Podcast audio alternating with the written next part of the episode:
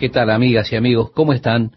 Espero que bien, disfrutando de la comunión con Dios y ahora dispuestos a compartir estos momentos con la palabra de Dios para hoy.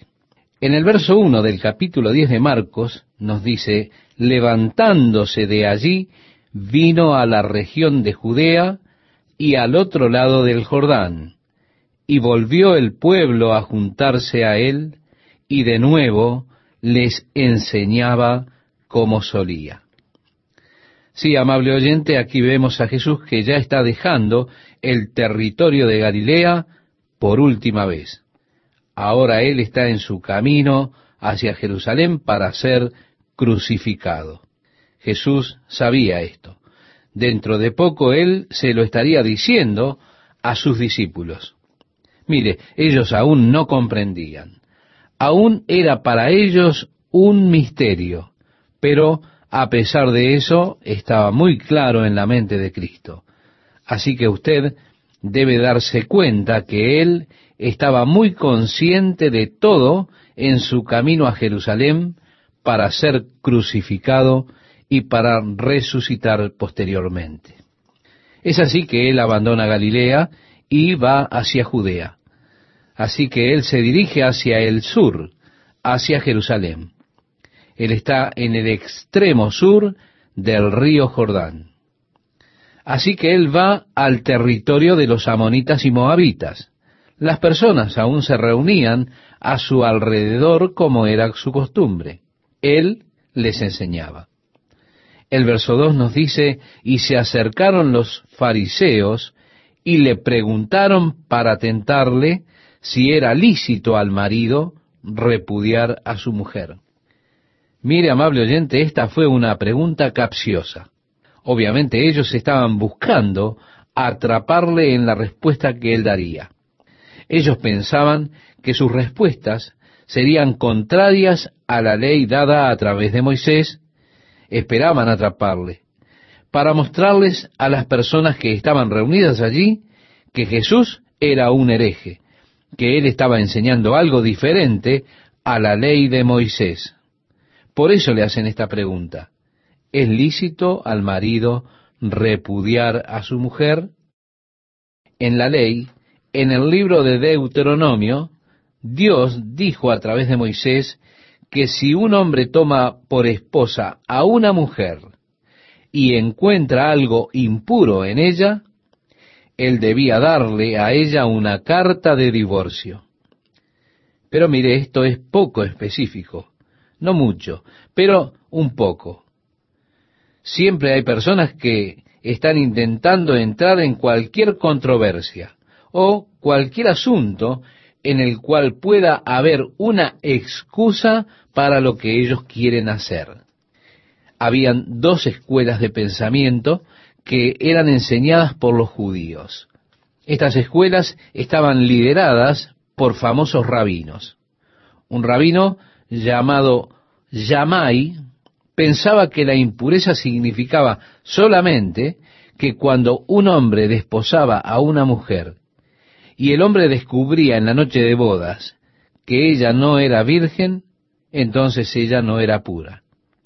De ese modo, si él descubría eso, tenía el derecho de divorciarse de ella. Yamai se aferró a esa idea, un punto de vista muy limitado, la impureza sería adulterio de parte de la esposa, ya sea antes o después de casada, y esto constituía el único motivo para divorciarse. Pero había otra escuela de pensamiento, esa escuela era liderada por el rabino Gilel. Él tomó una interpretación más liberal en cuanto al hecho de encontrar una impureza en la mujer. Por ejemplo, si ella no vestía de la manera que a su esposo le agradaba, o si ella era una mujer alborotadora, y ellos interpretaban que si usted podía escuchar su voz del otro lado de la puerta, esa mujer era tomada como una mujer alborotadora. O si ella no preparaba las comidas para satisfacerlo a su marido, eso constituía una impureza en ella. Así que ellos tenían derecho a divorciarse por esos motivos. Los judíos estaban divididos, Pero, naturalmente, el grupo del rabino Gilel tenía mayor popularidad entre los hombres. Y allí había un rabino de nombre Akebe, y él decía que si el hombre encontraba una mujer que le gustaba más, eso constituía una impureza en su esposa, y entonces el hombre podía divorciarse de ella solo por el hecho de que encontró otra mujer que le gustaba más. Naturalmente, con estas interpretaciones liberales, ellos hicieron que la ley perdiera todo sentido. Pero aún así, ellos estaban claramente divididos en estos temas en particular. Por eso le trajeron el tema a Jesús. Y le preguntaron, ¿puede un hombre divorciarse de su esposa por cualquier razón? Él respondiendo les dijo, ¿qué os mandó Moisés? Ellos dijeron, Moisés permitió dar carta de divorcio y repudiarla. Y respondiendo Jesús les dijo, por la dureza de vuestro corazón os escribió este mandamiento. Pero al principio de la creación, varón y hembra los hizo Dios. Por esto dejará el hombre a su padre y a su madre y se unirá a su mujer, y los dos serán una sola carne. Así que no son ya más dos, sino uno. Por tanto, lo que Dios juntó, no lo separe el hombre. Es así que Jesús, respondiendo su pregunta, les hace otra pregunta. ¿Qué os mandó Moisés? Ellos dijeron, Moisés permitió dar carta de divorcio y repudiarla. Ellos tenían dos cartas de divorcio. La segunda era más bien algo técnico y debía ser escrita por un rabino y luego aprobada por tres rabinos y usted podía dársela a su esposa y así era oficialmente divorciado. Pero debido a los puntos de vista liberales que habían tomado, había un caos social, hijos que eran casi huérfanos, en el sentido que ellos no tenían un ambiente hogareño sólido en el cual crecer. Y por eso Jesús, hablando del matrimonio y del divorcio, más que ir al precepto de Moisés, él dice, por la dureza de vuestro corazón os escribió este mandamiento, pero al principio no fue así. Estamos tratando con el ideal de Dios. Desde el comienzo, ¿cuál era el ideal de Dios? ¿Cuál era la intención de Dios? Primeramente hay que reconocer que el hombre solo no está completo. La mujer sola tampoco. Dios los hizo varón y hembra, y los dos se vuelven uno. Hay una totalidad cuando los dos se hacen uno. La esposa es para complementar al esposo y hacer una totalidad, así como el esposo es para complementar a la esposa y hacer esa totalidad. Pero ninguno de ellos es completo por sí mismo. Pero al principio de la creación, varón y hembra los hizo Dios, así decía Jesús. Por esto dejará el hombre a su padre y a su madre y se unirá a su mujer, y los dos serán una sola carne. Así que no son ya más dos, sino uno. Por tanto, lo que Dios juntó, no lo separe el hombre. Sí, estimado oyente, Él está tratando ahora con el ideal divino, ese ideal establecido por Dios para el matrimonio. Debemos notar que Jesús está yendo hacia atrás y tratando con el ideal básico, con la intención de Dios al principio. Pero el hombre no vive bajo el ideal de Dios debido a la dureza de su corazón. Por eso muchas veces vemos la poca voluntad de ceder, la renuencia a perdonar, o la poca voluntad de solamente entregarse. El matrimonio es una propuesta a entregarse. Y la dureza del corazón del hombre y su poca disposición a ceder o a darse crea situaciones realmente intolerables. Por eso, debido a la dureza de su corazón, hacia el ideal de Dios, Moisés declaró en la ley, permítele al hombre dar carta de divorcio a su mujer. Es así que Jesús declara el ideal de Dios, reconociendo que el hombre no llega a él, y por eso Dios adaptó a través de la ley para hacer de esa separación contractual y legal a través de la carta de divorcio. Hoy en día aún nos enfrentamos a la dureza de corazón. Pero el ideal de Dios aún permanece en pie. Aún es el ideal divino que haya un matrimonio que sea para toda la vida. Ese es el ideal de Dios. Eso es lo que Él quiere. Pero en el día de hoy aún están aquellos que tienen corazones duros a este ideal de Dios. Ellos no cederán, no se entregarán ni darán nada, ellos no perdonarán. Y cuando se dan estas condiciones, el matrimonio puede llegar a ser un verdadero infierno. Es muy triste cuando dos personas comienzan, consciente o inconscientemente, a destruirse entre ellos. De seguro que ese no es el plan de Dios. El plan de Dios es que los dos sean uno, que se unan en armonía a través del amor y la verdadera unidad en amor. Es muy difícil manejar este tema en vista que, número uno, no queremos agrandar el asunto para hacer del divorcio y nuevo matrimonio una cosa muy normal.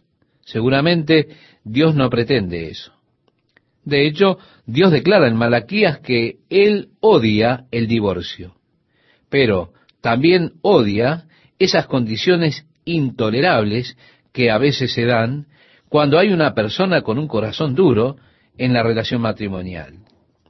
Así que nosotros solo podemos decir, bueno, no importa, haz lo que quieras, lo que te haga más feliz. Nuestro deseo debe ser agradar a Dios. Si estamos en un mal matrimonio, debemos buscar la forma de hacerlo un buen matrimonio. Debemos dar lo mejor de nosotros para sacar adelante el matrimonio, para perdonar, para entregarse, para amar, ser comprensivo, y llegar a un acuerdo, llegar a una unidad. Por otro lado, amable oyente, al tratar con este tema, nosotros no queremos condenar a aquellos que han tenido esa amarga experiencia de estar casados con alguien solo en los papeles, pero no en la realidad, donde nunca hubo una verdadera unión por el Espíritu de Dios. Y debido a las situaciones intolerables, para salvarse a sí mismos, encuentran que es necesario divorciarse antes de que el matrimonio los destruya totalmente. Es muy triste que muchas veces en la inmadurez de la juventud, algunas parejas jóvenes creen estar perdidamente enamorados e insisten en contraer matrimonio porque no pueden esperar. Tan pronto como el enamoramiento desaparece, se dan cuenta de la incompatibilidad total que tienen. Alguien ha dicho que una decisión tan importante como el matrimonio nunca debería dejarse a criterio de un niño. Y por eso es que en el pasado los casamientos eran arreglados. Pero esa costumbre tiene sus defectos también. Ahora bien, si un adolescente contrae matrimonio, y pronto es obvio que fue un trágico error, y se hace imposible vivir con esa persona, y llegan luego a divorciarse, mire, estimado oyente, ahora hablo por mí mismo. Como decía el apóstol Pablo, yo Pablo hablo ahora por mí mismo, yo no tengo ningún mandamiento del Señor acerca de esto, sino que es Pablo quien habla. Así que este es Chuck que habla ahora. Yo no creo que Dios le diga a esa persona, muy bien, ya que has tomado por este camino, ahora afrontalo. O has cometido un error, ahora debes sufrir por el resto de tu vida por el error que has cometido como niño que eres. Nunca podrás casarte nuevamente. Realmente no creo que Dios diga eso. Pero, amable oyente, ese soy yo. Es mi convicción personal. Jesús buscaba que comprendieran nuevamente el carácter sagrado del matrimonio. La Iglesia Católica dice que es un sacramento, y yo creo que probablemente ellos estén en lo correcto. Es una señal exterior de una obra espiritual, y allí está esa unión espiritual que es creada por Dios cuando los dos se vuelven uno. casarse con la persona correcta puede ser el cielo en la tierra. Casarse con la persona equivocada puede llegar a ser el infierno en la tierra. Y hablo ahora especialmente a los jóvenes que aún no se han casado, que tal vez están pensando en hacerlo. Mire, pasen mucho tiempo en oración antes de tomar su decisión. Antes de casarme con mi esposa, estuve unos días ayunando y orando. Me alegro por ello, me alegro de haber hecho la decisión correcta. Estoy alegre de que el Señor me guió a esa decisión a través de la oración y el ayuno. Y quiero decirle, este es un tema que usted no debe dejar librado a la voluntad de su corazón, a sus emociones. Es algo que necesita considerar en oración. Mejor es no cometer un error que intentar más tarde corregir ese error. No creo que Dios condene al infierno a la persona que se ha divorciado y contraído matrimonio nuevamente. Yo no lo creo así. Creo que si usted se encuentra en un segundo matrimonio, usted debe dar lo mejor de sí para que funcione. Permita que su matrimonio sea todo lo que Dios quiere que sea. Yo no creo que usted deba salir y decir, bueno, yo estuve casado antes, ahora mejor me divorcio de ti también. Creo que usted debe permanecer en la condición en que se encuentra. La Biblia nos dice que un hombre debe permanecer en el llamamiento al cual fue llamado. Cuando usted fue llamado por Cristo y aceptó al Señor en cualquier condición que estuviera. Tal vez usted estuvo casado, divorciado, se casó nuevamente. Bueno, ahora trabaje en esa relación que usted tiene. Permita que eso traiga honor y gloria a Dios. Recordamos a David que se involucró con Betsabé y luego se casó con ella. Dios fue misericordioso, fue bondadoso. Dios perdonó a David. El profeta le dijo a David, tu pecado es perdonado. Él pagó un precio. Perdieron a su primer hijo. Aún así, Dios le concedió a David perdón por su pecado. ¿Qué tal amigas y amigos? ¿Cómo están? Es un placer estar nuevamente con ustedes y compartir este tiempo con la palabra de Dios para hoy. Leemos en el Evangelio según San Marcos, en el capítulo 10, verso 10, como citar Esteban, y nos dice, en casa volvieron los discípulos a preguntarle de lo mismo. Si realmente ellos no entendieron en plenitud lo que él les estaba declarando con su respuesta a los fariseos. Y les dijo, cualquiera que repudia a su mujer y se casa con otra, comete adulterio contra ella. Y si la mujer repudia a su marido y se casa con otro, comete adulterio. Había tan solo unas pocas causas por las cuales una mujer podía repudiar a su marido si él falsamente la acusaba de no ser virgen cuando se casaron, bueno, eso le daba derecho a ella a divorciarse de él. O si él cometía adulterio, ella tenía el derecho de divorciarse. El verso 12 dice, y si la mujer repudia a su marido y se casa con otro, comete adulterio. Esto no dice nada de una parte inocente aquí. Pero como digo, la gente siempre busca evasivas. Ahora, mientras ellos continúan en su camino a la cruz, ocurre lo que leemos a continuación en el versículo 13. Y le presentaban niños para que los tocase, y los discípulos reprendían a los que los presentaban. Aún al presente existe esta costumbre de ir a un rabino para recibir la bendición. Ahora bien, esto era lo que ocurría cuando los niños fueron traídos a Jesús. Esta era una costumbre en aquellos días. Era una costumbre traer a los niños cuando tenían ya alrededor de un año. Los traían al rabí para que él los bendijese. Y así los padres estuvieron trayendo a sus pequeños niños a Jesús para que Él les pudiera tocar.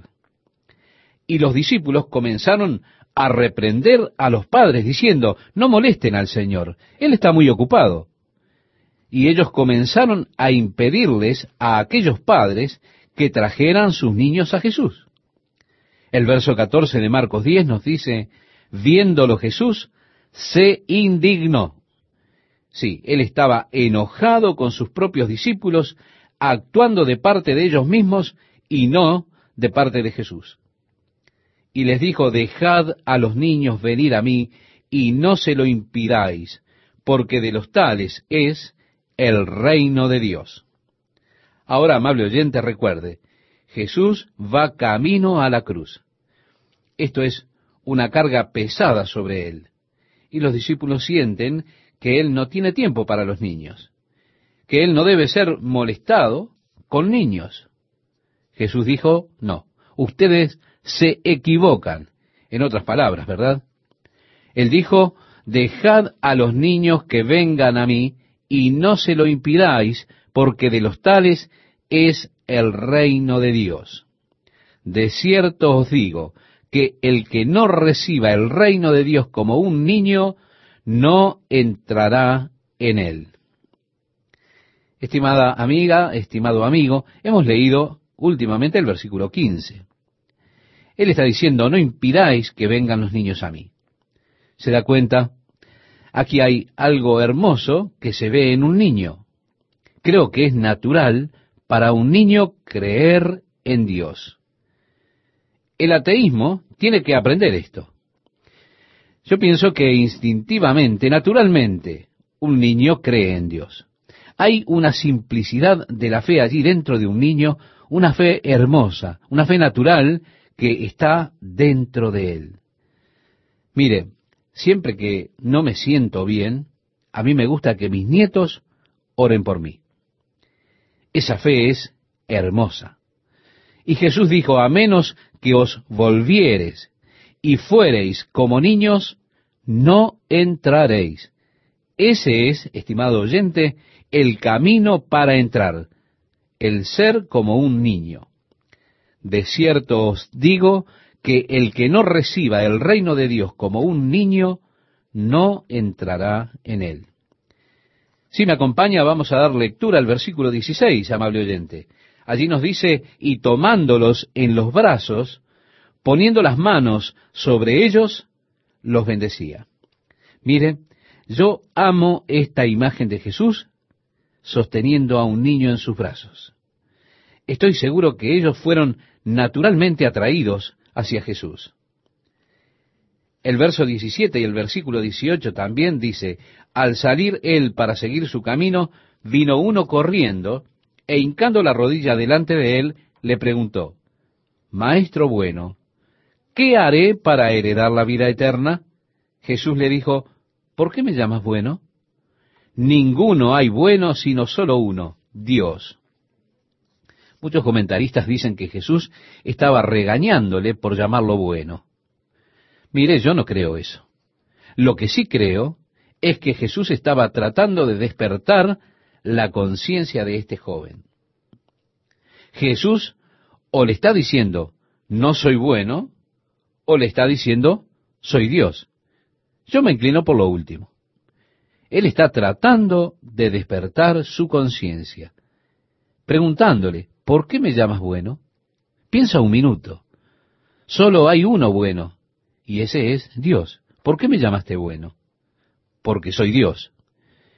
Y esto está en armonía con el resto de lo que Jesús le dijo. De hecho, el resto de lo que Jesús le dijo sería una blasfemia si Jesús no le estuviera declarando yo soy Dios. Porque Jesús está diciéndole en resumidas cuentas, tú tienes la necesidad de tener a Dios en el centro de tu vida. Sígueme. Tú tienes lo equivocado como centro de tu vida. Tienes el dinero como lo principal. Tú necesitas tener un nuevo centro en tu vida si has de venir al reino de Dios. Por eso, sígueme. Necesitas a Dios en el centro de tu vida, sígueme. Así que Jesús despertó su conciencia y dijo, ¿por qué me llamas bueno? Hay solo uno bueno, y ese uno es Dios. En los versículos 19 al 21 leemos, los mandamientos sabes, no adulteres, no mates, no hurtes, no digas falso testimonio, no defraudes, honra a tu padre y a tu madre. Él entonces respondiendo le dijo, Maestro, todo esto lo he guardado desde mi juventud. Entonces Jesús mirándole le amó y le dijo, Una cosa te falta. Anda, vende todo lo que tienes y dalo a los pobres, y tendrás tesoro en el cielo. Y ven, sígueme tomando tu cruz. Él miró a este joven, él había mostrado rápidamente delante de él la segunda tabla de la ley. Él dijo, todo esto he guardado desde mi juventud. Y Jesús le miró y le amó y dijo, muy bien. Pero leemos, y le dijo, una cosa te falta. Mateo nos dice que él había dicho a Jesús, ¿qué es lo que me falta? Así que ahora Jesús le está respondiendo, por eso leemos, entonces Jesús mirándole le amó y le dijo, una cosa te falta, anda, vende todo lo que tienes y dalo a los pobres y tendrás tesoro en el cielo. Y ven, sígueme tomando tu cruz. Pero él, afligido por esta palabra, se fue triste, porque tenía muchas posesiones. Amable oyente, como he señalado, la palabra central de Jesús a este joven no fue, ve y vende todo lo que tienes y dalo a los pobres. Eso fue algo incidental. El tema central que Jesús trató fue, ven, toma tu cruz y sígueme. Sus grandes riquezas le alejaban de venir tomando su cruz para seguir a Jesús. Este hombre tenía su Dios. Su Dios era el dinero. Y Jesús dijo, no podéis servir a Dios y a las riquezas. Se expresa con la palabra mamón en la versión antigua de 1909 de Reina Valera. Así que deshazte de tu falso Dios y ven, sígueme. Conoce al verdadero Dios. Deja que Dios sea realmente el centro de tu vida y sígueme. Mire, amable oyente, la palabra de Cristo es la misma para nosotros en el día de hoy. En lo que hace a dejar a Dios ser el centro de nuestra vida y seguir a Jesucristo. Ese es el camino para entrar en el reino de Dios. Ese es el único camino a la vida eterna. Así que lo que sea que esté alejándolo de Dios, alejándolo de Dios para que Él sea el aspecto central de su vida, mire, deshágase inmediatamente de ello. Leemos que Él, afligido por esta palabra, se fue triste porque tenía muchas posesiones. Bueno, le invito a que no asuma que este joven estaba perdido. En realidad no lo sabemos. Él quizá consideró luego lo que dijo Jesús y tal vez llamó a su siervo y le dijo, bueno, vende todo y dalo a los pobres, te veré después, me voy a seguir a Jesús. O él pudo simplemente haberse vuelto a su miseria y seguir viviendo su vida con su dinero como su Dios. No lo sabemos. En Marcos capítulo 10, verso 23 y 24 leemos, Entonces Jesús, mirando alrededor, dijo a sus discípulos, cuán difícilmente entrarán en el reino de Dios los que tienen riquezas. Los discípulos se asombraron de sus palabras, pero Jesús respondiendo volvió a decirles, Hijos, cuán difícil le es entrar en el reino de Dios a los que confían en las riquezas. Porque según la mente hebrea, ellos pensaron que las riquezas constituían una señal de la bendición de Dios sobre una persona. Es decir, que si una persona era próspera, era porque Dios lo había favorecido, lo había bendecido con prosperidad, y esto era una señal de la fe del hombre y su cercanía a Dios. Y así es que estaban asombrados cuando Jesús dijo, cuán difícil es para un rico entrar en el reino de los cielos. ¿Qué quieres decir, Señor? Pensé que era una señal de que era santo y piadoso, que le podías confiar a él con esas riquezas. Pero mire, Jesús está dando por tierra con esta filosofía. Hay quienes en nuestros días tienen esos mismos sentimientos. La riqueza, la prosperidad, ellas son una señal de espiritualidad, dicen. Y ellos aún predican que la piedad es un camino a la prosperidad. El apóstol Pablo le decía a Timoteo, de tales huye. Y así fue que los discípulos se encontraban asombrados y Jesús les explicó un poco lo que él había dicho. Si me acompaña, vamos a leer los versículos 24 y 25. Volvió a decirles, hijos, cuán difícil le es entrar en el reino de Dios a los que confían en las riquezas. Más fácil es pasar un camello por el ojo de una aguja que entrar un rico en el reino de Dios. Mire, como he señalado anteriormente, hay quienes dicen el ojo de una aguja era una puerta menor en la puerta principal de la ciudad. Cuando las puertas estaban cerradas a la noche y una persona arribaba a la ciudad, ellos no abrían la puerta principal por miedo de que entraran tropas enemigas. Así que existía esta puerta menor que dicen se le llamaba el ojo de una aguja. Así que cuando Jesús dijo es más fácil pasar un camello a través del ojo de una aguja que para un rico entrar en el reino de los cielos, se estaba refiriendo Jesús a esta puerta. ¿Cómo tendrían ellos que descargar al camello para luego empujar y jalar, apretando a esta irascible bestia a través de esta pequeña abertura en la puerta principal? Pero, con mucho esfuerzo, con mucho sudor, quizá usted lo puede lograr. Pero no, no era eso lo que hablaba Jesús. Lo que Jesús decía era una imposibilidad. Hay siempre quienes tratarán de poner la salvación dentro del alcance y el dominio del esfuerzo humano. Trabaja lo suficiente duro, trata duramente, sé sincero, seguramente te puedes salvar a ti mismo. Pero no, no, amablemente. Jesús está hablando acerca de una imposibilidad para que los discípulos se asombraran aún más. Como leemos el verso 26, nos dice, ellos se asombraban aún más, diciendo entre sí, ¿quién pues podrá ser salvo? ¿Se da cuenta? Si los ricos no van a lograrlo, ¿quién en el mundo puede ser salvo? Entonces Jesús, mirándolos, dijo, para los hombres es imposible. Dios, ayúdanos a darnos cuenta de que la salvación del hombre por sí mismo es algo totalmente imposible. No hay manera en que el hombre sea salvo.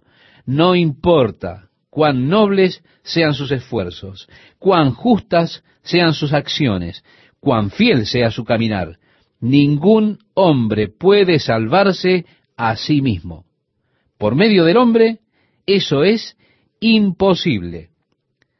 Jesús en el jardín dijo, Padre, si es posible, pasa de mí esta copa. En otras palabras, si el hombre puede ser salvo por otro medio. Por medio del hombre es imposible, pero Jesús dijo, mas para Dios no. Es decir, más para Dios no es imposible. ¿Por qué? Lo dice el verso 27, porque todas las cosas son posibles para Dios.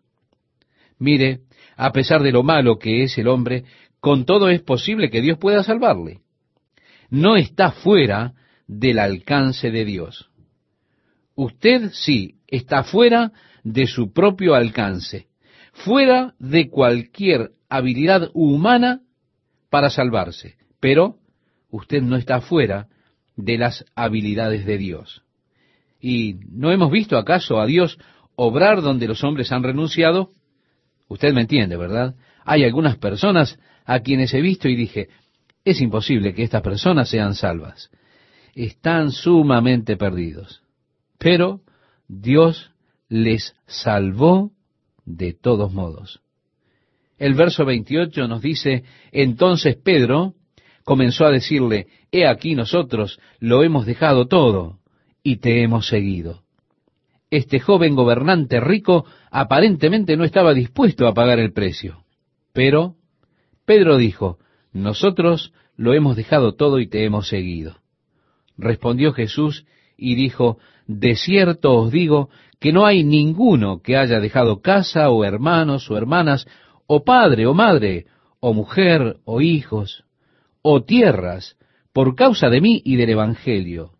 Ahora aparecería como que muchos de ellos, por causa de la cultura judía que era tan dura, su creencia y recibir a Cristo como su Mesías había provocado que perdiesen su herencia, sus casas, sus hogares. Les causó perder su relación familiar al ser descartados de la sociedad como heréticos. Y en muchos de los hogares judíos habrán tenido un servicio fúnebre y habrán considerado a ese muchacho o a esa persona que recibió a Jesús como su Salvador como muerto. Y esto parece haber ocurrido con el apóstol Pablo. Según creemos, le costó su esposa. Y Jesús dijo, no hay quien haya dejado casa o hermanos o hermanas, padre, madre o hijos o tierras por mi causa y la del Evangelio, que no reciba cien veces más ahora en este tiempo, casas, hermanos, hermanas, madres, hijos y tierras, con persecuciones, y en el siglo venidero la vida eterna. Ustedes podrán ser perseguidos, podrán perder a su hermano, su hermana, su madre, pero habrán de ganar en la familia de Dios cien veces más. Ahora mismo, quizá algunos de ustedes cuya fe en Jesucristo ha provocado una ruptura en su familia. Y a pesar de ello, en la familia de Dios vemos ese amor que une, esa relación que tenemos por ser hechos uno en Cristo en la familia de Dios. Miro en derredor a todos los hermanos y hermanas y todo cuanto tenemos aquí, y es simplemente glorioso darse cuenta que somos una gran familia en Dios. Y aunque hay quienes han sido menospreciados por los parientes de sangre como resultado de su compromiso con Jesucristo, con todo hemos venido a estar en una familia muy amplia. Así que Jesús dijo, miren, no hay quien haya dejado estas cosas sin que haya de recibir cien veces tanto. Tendrán persecución, persecución de la familia, sí, pero en el mundo venidero tendrán vida eterna. Amable oyente, ahora leemos el verso 31 y nos dice, pero muchos primeros serán postreros y los postreros primeros. Ahora nos preguntamos, ¿por qué él declara esto aquí? Mire, yo no lo sé. El verso 32 dice, iban por el camino subiendo a Jerusalén. Sí, ahora él está camino a la cruz. Este joven viene, se arrodilla delante de él. Ellos aún están en el camino, están de camino hacia Jerusalén. El verso 32 nos dice, y Jesús iba adelante, y ellos se asombraron y le seguían con miedo, entonces, volviendo a tomar a los doce aparte, les comenzó a decir las cosas que le habían de acontecer. Ahora, ellos pueden ver que él es más contemplativo en este punto. Lo hace quedándose solo. Es obvio que está esta pesadez, y así es que están temerosos cuando ven los movimientos que se dan cita. Pero él se junta con ellos y comienza a decirles, He aquí, subimos a Jerusalén, y el Hijo del Hombre será entregado a los principales sacerdotes y a los escribas, y le condenarán a muerte, y le entregarán a los gentiles, y le escarnecerán, le azotarán, y escupirán en él, y le matarán, mas al tercer día resucitará. Ahora, amable oyente, note que él dice que los escribas y los sacerdotes habrán de condenarle a muerte, pero le entregarán a los gentiles para que le crucifiquen. Los gentiles se burlarán de él. Sí, fueron los soldados romanos quienes le pusieron el manto púrpura y le escarnecieron diciendo, Salve, rey de los judíos. Ellos le azotarán. Fueron los soldados romanos quienes descargaron treinta y nueve azotes sobre él. Ellos le escupirán, lo cual también está registrado. Y le matarán. Esto lo harían los gentiles, es decir, los soldados romanos, pero al tercer día resucitará. ¿Qué tal amigos? ¿Cómo están? Es un gusto para mí saludarles, invitarles también a compartir estos momentos con la palabra de Dios para hoy. ¿Se animan a acompañarme en la lectura de este versículo 35 que citara recién Esteban? Nos dice así, entonces Jacobo y Juan, hijos de Zebedeo, se le acercaron diciendo, Maestro, querríamos que nos hagas lo que pidiéremos. Él les dijo, ¿qué queréis que os haga? Ellos le dijeron, concédenos que en tu gloria nos sentemos el uno a tu derecha y el otro a tu izquierda. Entonces Jesús les dijo, no sabéis lo que pedís. ¿Podéis beber del vaso que yo bebo o ser bautizados con el bautismo con que yo soy bautizado?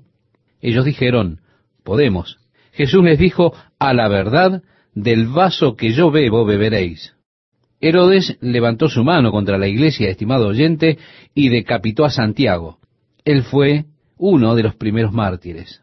El verso 39 nos dice, y con el bautismo con que yo soy bautizado, seréis bautizados. Pero el sentaros a mi derecha y a mi izquierda, no es mío darlo, sino a aquellos para quienes está preparado. Sí, Dios ya lo tiene preparado. Dios ya lo ha predestinado y será dado a aquellos para quienes han sido predestinados. Seguimos leyendo y nos dice, cuando lo oyeron los diez, comenzaron a enojarse contra Jacobo y contra Juan. Algo típico, ¿verdad? Una justa indignación. Pero todos ellos estaban pensando en lo mismo. El verso 42 dice, Mas Jesús, llamándolos, les dijo, ¿Sabéis que los que son tenidos por gobernantes de las naciones se enseñorean de ellas y sus grandes ejercen sobre ellas potestad? Pero no será así entre vosotros. Sí, los gentiles, es decir, los paganos, ellos amaban la posición de autoridad, de poder, el gobernar sobre las personas. Jesús dijo, no será así entre vosotros. Es que el reino de los cielos es diferente al reino de los hombres. Porque en el reino de Dios, el que quiera hacerse grande entre vosotros será vuestro servidor, y el que de vosotros quiera ser el primero será siervo de todos, porque el Hijo del Hombre no vino para ser servido, sino para servir y dar su vida en rescate por muchos. Esto lo hemos leído de los versículos 43 al 45. El camino a la grandeza es a través del servicio. Sí, estimada amiga, estimado amigo, es importante que yo me dé cuenta que así como estoy sirviendo a los hombres, realmente estoy sirviendo a Dios. Lo hago en el nombre del Señor, lo hago como para el Señor. Y cualquier cosa que usted haga de palabra o de hecho, hágalo así, hágalo todo para la gloria de Dios. Usted debe darse cuenta que en el servicio al Señor, eso constituye servir a los hombres, porque eso es lo que el Señor demanda de usted como su siervo. Así que el camino a la grandeza es el camino de la humildad, aprendiendo a ser siervo. Si me acompaña, seguimos la lectura. El verso 46 comienza a Jericó. Él está en la última parada, podríamos decir los últimos treinta y dos kilómetros hacia Jerusalén. Y seguimos la lectura, entonces vinieron a Jericó. Y al salir de Jericó, él y sus discípulos y una gran multitud, Bartimeo el ciego, hijo de Timeo, estaba sentado junto al camino mendigando. Y oyendo que era Jesús Nazareno, comenzó a dar voces y a decir, Jesús, hijo de David, ten misericordia de mí y muchos le reprendían para que callase. Pero él clamaba mucho más, Hijo de David, ten misericordia de mí. Entonces Jesús, deteniéndose, mandó llamarle. Y llamaron al ciego diciéndole, Ten confianza, levántate, te llama. Él entonces, arrojando su capa, se levantó y vino a Jesús. Respondiendo Jesús le dijo, ¿Qué quieres que te haga? Y el ciego le dijo, Maestro, que recobre la vista. Y Jesús le dijo, vete, tu fe te ha salvado. Tal vez Jesús vio cuando el ciego arrojaba su capa, vio la fe de este hombre, vio la fe en su corazón. Por eso él dijo, vete, tu fe te ha salvado. El versículo 52 nos dice, y enseguida recobró la vista y seguía a Jesús en el camino. Realmente una historia hermosa. Seguimos leyendo, cuando se acercaban a Jerusalén, junto a Betfallé y a Betania, frente al monte de los olivos, Jesús envió dos de sus discípulos y les dijo, Id a la aldea que está enfrente de vosotros, y luego que entréis en ella, hallaréis un pollino atado, en el cual ningún hombre ha montado, desatadlo y traedlo. Y si alguien os dijere, ¿por qué hacéis eso? Decid que el Señor lo necesita y que luego lo devolverá. Fueron y hallaron el pollino atado afuera a la puerta, en el recodo del camino, y lo desataron. Y unos de los que estaban allí les dijeron, ¿qué hacéis desatando el pollino? Ellos entonces les dijeron como Jesús había mandado, y los dejaron. Y trajeron el pollino a Jesús y echaron sobre él sus mantos, y se sentó sobre él. También muchos tendían sus mantos por el camino, y otros cortaban ramas de los árboles y las tendían por el camino. Y los que iban delante y los que venían detrás daban voces diciendo, Osana, bendito el que viene en el nombre del Señor, bendito el reino de nuestro Padre David que viene, Osana en las alturas. Y entró Jesús en Jerusalén y en el templo, y habiendo mirado alrededor todas las cosas, como ya anochecía, se fue a Betania con los doce. Mire, amable oyente, esto ocurrió un día domingo. Jesús hace su entrada en Jerusalén montado en un pollino. El Evangelio de Mateo y el Evangelio de Lucas nos dan más detalles. Ellos nos dicen cómo los fariseos objetaban lo que decían los discípulos, diciendo que era blasfemia, porque ellos estaban declarando a Jesús como el Mesías. Esta es la primera vez que Jesús permite cualquier proclamación pública de sí mismo como Mesías. Ellos citaban un salmo que era definitivamente un salmo profético del Mesías, es decir, el Salmo 118. Allí dice, la piedra que desecharon los edificadores ha venido a ser cabeza del ángulo. De parte de Jehová es esto, y es cosa maravillosa a nuestros ojos. Este es el día que hizo Jehová. Nos gozaremos y alegraremos en él. Oh Jehová, sálvanos ahora, te ruego. Te ruego, oh Jehová, que nos hagas prosperar ahora. Bendito el que viene en el nombre de Jehová desde la casa de Jehová os bendecimos.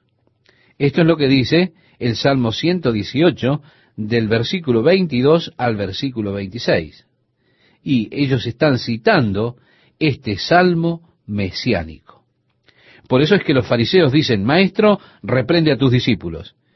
Y Jesús dijo, Os digo que si éstos callaran, las piedras clamarían.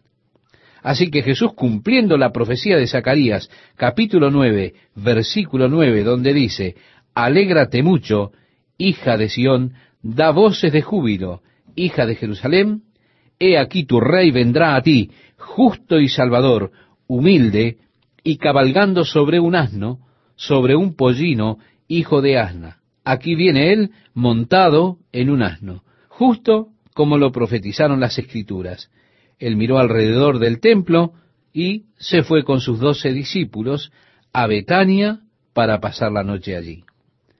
Ahora, el siguiente día sería el día lunes. Y leemos, al día siguiente, cuando salieron de Betania, tuvo hambre, y viendo de lejos una higuera que tenía hojas, fue a ver si tal vez hallaba en ella algo. Pero cuando llegó a ella, nada halló sino hojas, pues no era tiempo de higos. Por supuesto, esto pudo haber sido en abril y los higos generalmente no maduran hasta el verano. Sin embargo, antes del verano, a veces aparecen los primeros higos maduros. Generalmente estos preceden incluso a las hojas. Así que para cuando salen las hojas en el árbol, estos higos están ya bastante desarrollados. Fue así que, viendo la higuera con hojas, él creyó que tal vez habría alguno de estos primeros higos, pero no encontró ningún fruto en la higuera.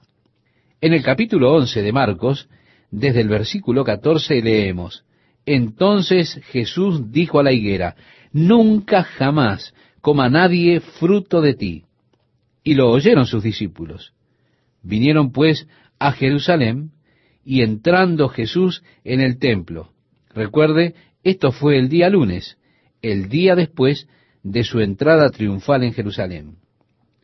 Comenzó a echar fuera a los que vendían y compraban en el templo, y volcó las mesas de los cambistas y las sillas de los que vendían palomas, y no consentía que nadie atravesase el templo llevando utensilio alguno. Mire, estimado amigo, ellos estaban utilizando el templo como atajo para llegar de una punta de la ciudad a la otra. Y cargaban sus cosas a través del templo. Bueno, Jesús detuvo eso. Jesús estaba ahora tomando el control. Esta es la segunda vez que Él limpia el templo. Al comienzo del ministerio, Juan registra cómo Él limpió el templo. Pero esta vez es al final de su ministerio. Y nuevamente lo vemos a él limpiando el templo. Él se está enfrentando a aquellos que estaban comerciando con las cosas de Dios. Se estaba enfrentando contra los mercenarios. Ellos estaban cambiando dinero en el templo debido a que los sacerdotes no aceptaban la moneda romana en el tesoro del templo. Es así que cuando usted recibía su paga, eran monedas romanas. Pero si usted quería dar su diezmo a Dios, entonces debería cambiar sus monedas romanas por los shekels judíos para poder dar su ofrenda a Dios. Así que estas personas, es decir, los cambistas, estaban sentados allí en el templo. Tenían una tabla general y podían cambiarle el dinero a tarifas exorbitantes. ¿Usted quiere darle a Dios? Bueno, ellos obtenían su 10 o su 15% cambiándole la moneda a usted en realidad estaban estafando a las personas. Fue esto que hizo enojar a Jesús, el hecho que ellos sacaran ventaja de las personas que querían venir a Dios, estafándolos por su deseo de llegar a Dios. Entonces volcó las mesas de los cambistas y las sillas de los que vendían palomas, y les enseñaba diciendo, ¿no está escrito, mi casa será llamada casa de oración para todas las naciones? mas vosotros la habéis hecho cueva de ladrones. Y lo oyeron los escribas y los principales sacerdotes y buscaban cómo matarlo. Porque le tenían miedo, por cuanto todo el pueblo estaba admirado de su doctrina. Pero al llegar la noche, Jesús salió de la ciudad. El lunes a la tarde, entonces, estimado oyente, ellos dejaron la ciudad y pasando por la mañana, vieron que la higuera se había secado desde las raíces. Entonces Pedro, acordándose, le dijo, Maestro, mira, la higuera que maldijiste se ha secado. La higuera era un símbolo de la nación de Israel, estimado oyente. Y aquí es una imagen típica. Jesús estaba viniendo a la nación como el Mesías para recibir el fruto de ella. Recuerde la parábola que Jesús dijo de cómo el señor de la casa dejó sus tierras y su propiedad en las manos de sus siervos. Él se fue y al momento de la cosecha envió a algunos de sus siervos a que trajeran el fruto de sus tierras. Pero estos hombres que estaban a cargo golpearon a esos siervos y los enviaron con las manos vacías. Así que el Señor envió a otros siervos, pero continuaron golpeándolos. Algunos fueron asesinados, otros golpeados. Y finalmente el Señor dijo, enviaré a mi propio hijo, seguramente a él lo reverenciarán. Pero cuando vino el hijo, ellos dijeron, miren, aquí está el hijo, matémosle y así podremos tomar el viñedo. Y Jesús dijo, ¿qué hará el Señor de ese viñedo? Los fariseos dijeron, Él los destruirá. Y Jesús dijo, exacto. Entonces de repente ellos se dieron cuenta, hey, Él está hablando de nosotros. Dios estaba buscando el fruto de la nación de Israel, la vid que es mencionada en Isaías capítulo 6. Dios plantó la viña. Él colocó las mejores vides. Él la garantizó y puso el sistema de riegos y demás, y llegó el tiempo de venir a recoger las uvas, pero no había más que fruto salvaje. No era fruta real. Así que Él abandonará la viña y Él enviará a otros que traerán buen fruto. Esto es exactamente lo que Jesús decía que iba a suceder. La nación de Israel falló en traer buen fruto, el cual Dios estaba buscando. Así, ellos debieron ser secados y muertos. Y Dios dará la viña, el trabajo, a otras naciones, a otras personas que traigan buen fruto. Sí, estimado oyente, Jesús aún está buscando fruto. Él dijo, yo soy la vid verdadera y mi Padre es el labrador. Todo pámpano que en mí no lleva fruto, lo quitará, y todo aquel que lleva fruto lo limpiará para que lleve más fruto. Ya vosotros estáis limpios por la palabra que os he hablado. Permaneced en mí y yo en vosotros. Como el pámpano no puede llevar fruto por sí mismo si no permanece en la vid, así tampoco vosotros si no permanecéis en mí. Yo soy la vid, vosotros los pámpanos. El que permanece en mí y yo en él, éste lleva mucho fruto, porque separados de mí, nada podéis hacer. En esto es glorificado mi Padre, en que llevéis mucho fruto y seáis así mis discípulos. Amable oyente, hemos leído un largo pasaje del Evangelio según Juan en el capítulo 15, versículos 1 al 5 y versículo 8. Dios está esperando que usted traiga fruto para el reino. Israel falló. Jesús se acercó a la higuera, no tenía fruto, entonces él la maldijo, se secó y murió. Ahora Él está buscando el fruto en nuestras vidas, y el fruto del Espíritu es amor. Y como Dios desea recibir ese amor de usted y de mí, Él busca fruto en su jardín. Jesús utiliza este incidente para hablar con ellos acerca de la fe. Pedro dijo, mira Señor, la higuera se ha marchitado y ha muerto desde sus raíces. Respondiendo Jesús, les dijo, tened fe en Dios.